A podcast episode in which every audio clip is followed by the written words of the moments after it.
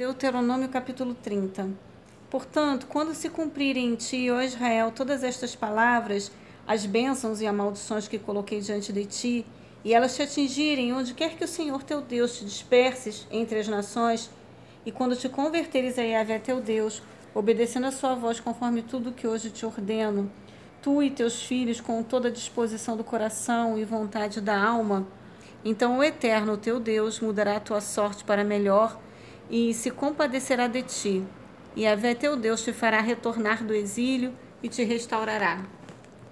Terá compaixão de ti e te reunirá novamente de todas as nações entre as quais te havia espalhado. Mesmo que tiveres sido expulso para as terras mais longínquas debaixo do céu, de lá o Senhor o teu Deus te trará de volta para te reunir em nação. Ele te repatriará para a terra dos teus antepassados e dela tomarás posse definitiva. Ele fará com que sejas mais feliz, próspero e te multiplicará em número, mais ainda que os teus pais na antiguidade. E Yahvé teu Deus desimpedirá a tua alma como se circuncidasse teu coração e as entranhas da tua descendência, para que aprendas a amar o Senhor teu Deus com todo o amor do teu coração e toda a vontade da tua alma e vivas plenamente.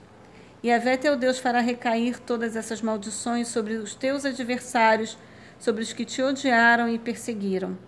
Quanto a ti, voltarás à sabedoria, ao bom senso de obedecer à voz do Senhor, pondo em prática todos os seus mandamentos que hoje te ordeno. O Senhor teu Deus te tornará próspero em todo, teu, em todo o trabalho da tua mão. Os filhos do teu ventre, as, as muitas crias dos teus rebanhos, e as abundantes colheitas da tua terra. O Senhor voltará a se alegrar em ti, ó Israel, assim como se comprazia com a felicidade de teus pais na antiguidade.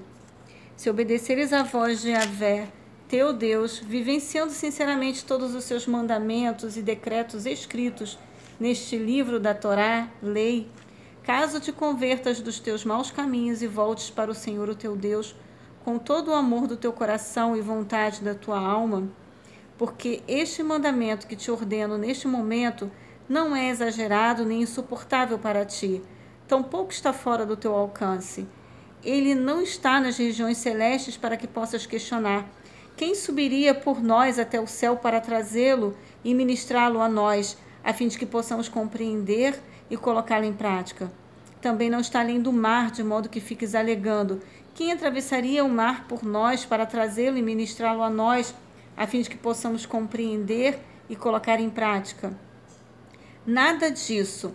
Eis que a palavra está muito próxima de ti e fácil de assimilar. Está na tua boca e no teu coração. Por isso poderás obedecer a ela e vivê-la em teu dia a dia.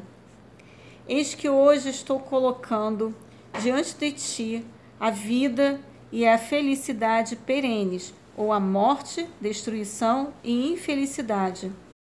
Portanto, hoje te ordeno que ames a Yahvé, o Senhor teu Deus, andando em seus santos caminhos e guardando todos os seus mandamentos, decretos e ordenanças.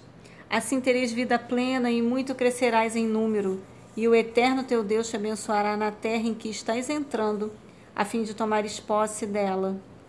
Contudo, se o teu coração se desviar e não ouvires e te deixares seduzir e te prostrares em culto diante dos outros deuses e os servires, eu vos declaro neste momento solene: é certo que serás destruído e perecerás.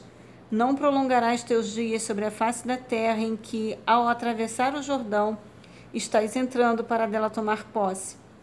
Hoje invoco o céu e a terra como testemunhas contra ti, de que apresentei claramente diante de ti os caminhos da vida e da morte, a bênção e a maldição.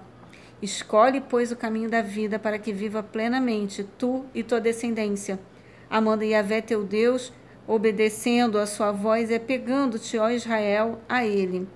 Porquanto disso depende a tua vida e o prolongamento dos teus dias. E assim poderás habitar sobre este solo que Yahvé jurou dar a teus pais na antiguidade, Abraão, Isaque e Jacó